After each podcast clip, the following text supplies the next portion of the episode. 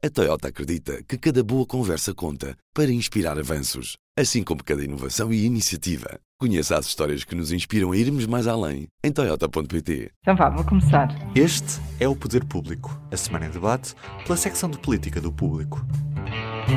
Sónia Sapage. Marta Moitinho Oliveira. São José Almeida. E eu sou Helena Pereira. Este é o Poder Público e estamos a gravar no dia 17 de fevereiro, ao fim da manhã. Continuamos a viver momentos inéditos. Desta vez, erros na contagem do voto dos imigrantes obrigou o Tribunal Constitucional a obrigar à repetição das eleições legislativas no Círculo Eleitoral da Europa. A tomada de posse do novo governo de maioria absoluta de Costa, que estava previsto para esta semana, dia 23, vai passar apenas para abril. A nova votação vai decorrer dias 12 e 13 de março, adiante todo o calendário político. Sónia, o que é que aconteceu com o voto dos imigrantes? A culpa foi do MAI? Foi do PST que fez o acordo e deu o dito pelo não dito? Como foi possível chegarmos a este ponto? O que aconteceu foi uma atrapalhada. É a única palavra que eu tenho para, para a questão. Para resumir. Uh, e, para resumir. E, e, a responsabilidade também foi de quase todos. Não sei se alguém se, se pode, uh, pode ficar à parte disto. O facto do PST, isso que aconteceu com o PST que tu referiste, o facto do PST ter dito que sim, depois voltado atrás e não permitido a contagem de certos votos, apesar de eu achar que é um capricho que nos vai custar muito caro, uh, eu consigo percebê-lo, até uma explicação. Eles, o que eles dizem é que um, houve umas reuniões, eles enviaram uns funcionários do partido para saber como é que se ia processar toda a contagem dos votos. Na altura, os funcionários concordaram com o que os outros partidos estavam a decidir. Que era, só para, para, para explicar às pessoas que nos acompanham, que era, uh, apesar da lei prever que os imigrantes têm que mandar o cartão de cidadão, foi acordado que não era preciso mandarem a cópia. A cópia, pronto. Isso, isso há sempre dúvidas em relação a isso, porque não se pode fotocopiar cartões de identidade, porque, enfim, pronto, não é uma coisa assim muito. Uh, é, é uma questão polémica. Pronto, e apesar de eu achar que isso tem explicação, porque, como disse, o que eles dizem é que primeiro foram lá funcionários, depois os funcionários colocaram a questão no partido e os serviços jurídicos uh, acharam que não podia ser, um, não podia ser porque era contra a lei. Uh, apesar de ter essa explicação, eu continuo a achar que, na verdade, é, é, de facto um capricho, porque as eleições estavam decididas, aconteceu mesmo no círculo fora da Europa, mas, mas resolveu-se a situação. Uh, e a verdade é que nós, com, com, com esta brincadeira, acabamos por perder quase seis meses e, estamos seis meses com duodécimos, uh, o que até pode vir a ser benéfico para o governo por alguns motivos, porque ainda ontem estava a ler um artigo nosso do Seja Aníbal, se calhar o déficit vai ser mais baixo, porque se calhar não vamos conseguir um, cumprir, entre aspas, a despesa. Gastar o dinheiro todo. Gastar o dinheiro todo. Uh, portanto, se calhar até, vai, até pode haver vantagens, mas, mas o que é certo é que temos um, um governo paralisado e o governo, apesar de tudo, está em funções, o antigo governo está em funções, mas temos uma Assembleia que está praticamente paralisada. É? Pode uhum, resolver uhum. questões mais urgentes, mas, eh, mas não tem plenários, não tem, só pode ter comissões permanentes, etc. Mas, eh, mas o que eu queria dizer ainda em relação à responsabilidade é que o PST, apesar, deste, apesar desta questão, acabou por informar o MAID que tinha mudado de, de opinião e nada aconteceu, não é? Apesar há esse mistério, ter... há esse mistério que ainda não percebemos, não é? Ah, o PST diz que foi numa reunião onde estava a Secretaria-Geral do MAI. Ainda ontem nós também escrevemos uma peça sobre isso. Portanto, todos foram informados, todos souberam, incluindo os partidos, alguns partidos reagiram na altura. Uh, todos souberam, mas achou-se que se devia deixar essa decisão para cada uma das mesas. E depois uh, porque são autónomas e independentes. E depois as mesas decidiram uh, o que decidiram e vamos ter de, de repetir as eleições, que é, um, é, é, é uma questão institucional, não é? Legal. Se, se aquilo não está de acordo com a lei, tem de se repetir as eleições, mas de facto nós já temos os resultados, já, já não há possibilidade de, de, influenciar resultado nenhum, portanto, eu acho, acho mesmo que acaba por ser uma, uma atrapalhada e por isso é que usei o, o termo. Seja como for, quando eu digo que a responsabilidade é de todos, é porque estas questões têm pelo menos dois anos. Estas questões colocaram-se nas últimas eleições legislativas. Houve tempo para as, para as tentar resolver. Uh, houve até propostas no Parlamento para se tentar resolver eh, outras questões que também surgiram, porque há questões relacionadas com a lei eleitoral que estão a ser debatidas ou que tentaram que se fosse debatidas os dois dias de votação, a alteração da hora de votação enfim, questões que podiam ter sido uh, agilizadas nesta eleição e que acabaram por não ser e que nos permitiram ter o mesmo modelo arcaico de eleição que temos há 40 e tal anos. Portanto, agora, agora depois de passarem estas eleições e de termos quatro anos de maioria absoluta, provavelmente vai-se decidir alguma coisa. Mas o problema já está criado e já, e já, já não o consegues resolver a tempo das eleições Portanto, eu acho que todos, todos deviam, todos têm responsabilidade neste caso. E é um caso eu, que eu, me irrita, posso. Eu, eu gostava de acrescentar aqui uma coisa, Deixa que, é, que é evidente, uma questão de legitimidade democrática, as eleições têm que ser repetidas. Mas eu penso que, embora isto seja responsabilidade de todos, é responsabilidade, sobretudo, da Assembleia da República. Como a Sónia disse, em 2018. Por não ter alterado a lei. Em 2018 houve alterações à lei do recenseamento passar a ser automático. Um, a questão, eh, este tipo de votação teve problemas em 19. Na Assembleia da República foi constituído um grupo de trabalho para estudar o problema e, e resolver esta questão do voto dos imigrantes. E o que é facto é que o orçamento cai e ainda nada estava tratado. Portanto, uhum. quer dizer, as coisas na Assembleia, por vezes, arrastam-se um, sem nenhuma necessidade, não é? E porque isto é uma questão urgente. O, o, o, a permanência da lei, da obrigatoriedade do cartão de cidadão, do bilhete de identidade, é anticonstitucional, não podia estar na lei. Pronto. E, portanto, é, por isso é que é polémica, é isso mesmo. Pronto, e, e por, para isso não é preciso estar dois anos ou um ano a estudar um assunto e a, e a discutir em grupos de trabalho. É? Quer dizer, hum, pronto, eu, eu espero que haja agora a possibilidade de limpar a lei eleitoral nessas questões e noutras que são uhum. absolutamente arcaicas. Mas ainda só mesmo sobre o próprio, mesmo o próprio processo de fiscalização das eleições, a existência de órgãos como a ACNE, hum, quer dizer, tudo isto são coisas de soluções que têm 45 anos. Uhum. Nós hoje vivemos noutro mundo, não é? E, portanto, isto tem que ser uh, modernizado, quer dizer, há procedimentos eleitorais que não têm uh, já nenhum cabimento. Nenhum. Exatamente. Como é que viram a própria reação do Presidente da República uh, sobre esta questão antes do TC se ter pronunciado, quando ele disse três vezes não, que não era preciso repetir a votação, porque isso não iria alterar em nada a maioria absoluta do PS e, portanto, não valia a pena. Não altera em nada a maioria absoluta, mas põe em causa a legitimidade do Parlamento que é eleito. Mas ele disse isso. Sim, mas o processo começa mal desde lá de trás, não é? Eh, porque nós, do, da parte do, do, Presidente da República, eh, há aqui duas coisas que me fizeram alguma confusão no início deste processo, que é, há uma altura em que ele faz um comunicado a dizer que vai propor, não, não, não estava indigitado, mas vai propor ainda a indigitação e espera propor a indigitação do primeiro-ministro António, de António Costa para primeiro-ministro, ou seja, um, é, é, quase um pré-anúncio de indigitação e depois há um momento a seguir relativamente a este caso em que ele lança a data da tomada de posse do, do, do Parlamento, o que nos permite fazer as contas da tomada de posse do Governo.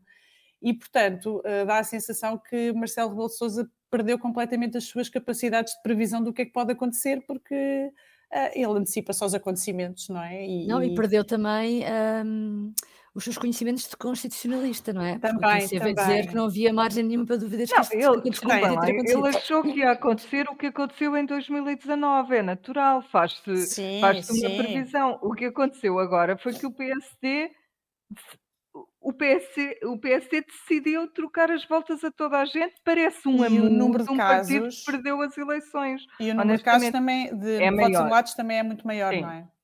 Isso também é, atribui mais gravidade. Mil, É, é, são 157 Sim. mil, mais de 157 mil, e há dois anos foram 30 mil.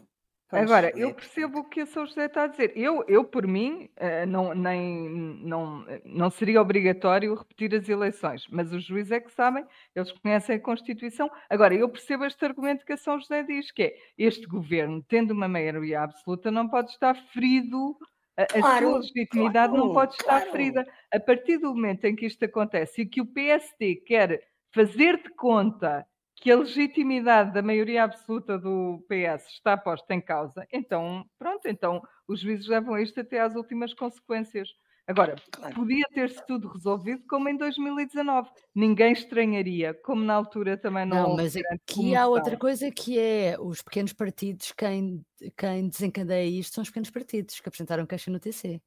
E portanto, Sim. aí já aí eles tinham que responder se as mesas de voto, como disse ah, o próprio sim, tribunal, sim, se as sim. mesas de voto que são tivessem tido outro, outro entendimento, decidido por indicação dos partidos, porque elas fazem o que uhum. os partidos indicam, agora o PSD vai processar os próprios órgãos das suas que que as pessoas que estavam em nome do PSD, sim, sim, sim. Eu confesso Marta. que a mim faz muita confusão só, só este ponto. Logo uma coisa muito prévia, que é, há uma lei que diz uma coisa, e depois há uns senhores que são chamados, que são representantes de partidos funcionários, cabe nós a saber, que são chamados para poder eventualmente tomar uma decisão diferente do que está na lei. Por cima Epá, da lei, isto é, é, uma coisa que não se compreende. Não, e se o PSD acha que aqueles funcionários não são as pessoas adequadas para ir Pelos dizer vistos, o que não, claro, porque mudaram então, depois, não manda claro, evidente, evidente.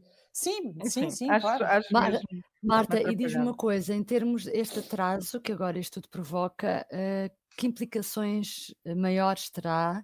Uh, o governo vai estar mais tempo em gestão, o Orçamento de Estado vai entrar em vigor mais tarde. Quais são as maiores consequências que isto acarreta?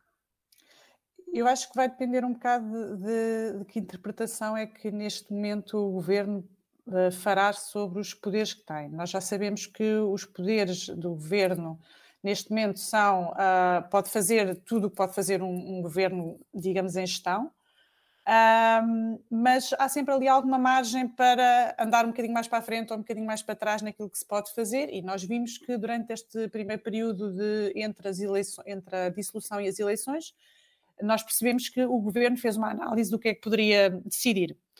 E, e, eu não sei se fará uma análise idêntica agora, pode fazer, pode não fazer, nós, nós não sabemos exatamente. O que nós sabemos neste momento é que, se nada diferente for feito, nós só teremos orçamento na segunda metade do ano, até lá estaremos em duodécimos, que é uma coisa pronto, que acontece às vezes uns meses, que eh, no caso, no caso, na passagem de 2021 para 2022, permite de facto uma contenção de despesa, porque a despesa que estava prevista para 2022 era superior à despesa que estava prevista em 2021, e, portanto, neste caso, como estamos a governar com o mesmo bolo de dinheiro, um, estamos com alguma contenção, mas depois adia para a segunda metade do ano um conjunto de medidas que nós já estamos carecas de saber quais são porque elas estavam no orçamento de 2022, portanto já as conhecemos desde outubro, novembro do ano passado. Ai, mas eu peço-te que voltes a repetir então. São o aumento, assim, as mais uh, óbvias são o aumento extra das pensões e o, a descida no IRS. São assim as mais óbvias e mais sonantes, digamos assim. Estas duas medidas, um, portanto, só entrarão em vigor na segunda metade do ano, não é? Com o orçamento. Mas algumas com só... retroativo, não é? Com retroativo. Sim, o primeiro-ministro. É, é, isto é tão estranho quanto isso que é. Portanto, nós já as conhecemos desde o ano passado. Elas foram integradas no programa eleitoral do PS e o, o primeiro-ministro já garantiu que elas serão introduzidas com retroativos. Portanto, nós neste momento não temos em vigor medidas que nós já sabemos que começaram em janeiro. É, é de facto assim um bocado fora do, do normal. E, uhum. e, pronto, acho que estas são as implicações principais. Portanto, em agosto, digamos assim, não sei se será agosto, mas pode ser julho, agosto. Os pensionistas vão receber os assim pensionistas um, vão receber um assim um lote de dinheiro, porque é o dinheiro desde janeiro até aquele mês. Pronto. É o subsídio das eleições. É, exatamente. É, vai ficar para a história como subsídio das eleições. Sr. José, e, e, do ponto de vista do governo, a, a, a tomada de posse estava prevista para dia 23, Uh, isto foi tudo adiado. Por, este, por esta altura, o novo governo já estava escolhido, António Costa já tinha tomado decisões ou já tinha feito convites para o novo governo? Bom, tanto quanto sei, o governo estava estava em, em, em, afinações finais, não é? Mas não tinha ainda sido feito convites. Aliás, os convites iam começar a ser feitos no domingo. Então foi por um, um triz. Que é, que é o modo de proceder normal de António Costa. Um, quer em formação de governos, quer em remodelações. Eu até lembro como, houve uma remodelação uh, no dia a seguir à aprovação de um orçamento de Estado, no primeiro ah, governo. exatamente, exatamente. Uh, e em que houve ministros que estavam no Conselho de Ministros da aprovação do orçamento e que só no dia a seguir é que souberam que deixaram de ser ministros. É verdade. Pronto. Uhum. Uh, no dia em que foi comunicado ao Presidente. Portanto, tanto quanto eu sei, ninguém sabe se sai ou se fica. Está tudo à espera do telefonema.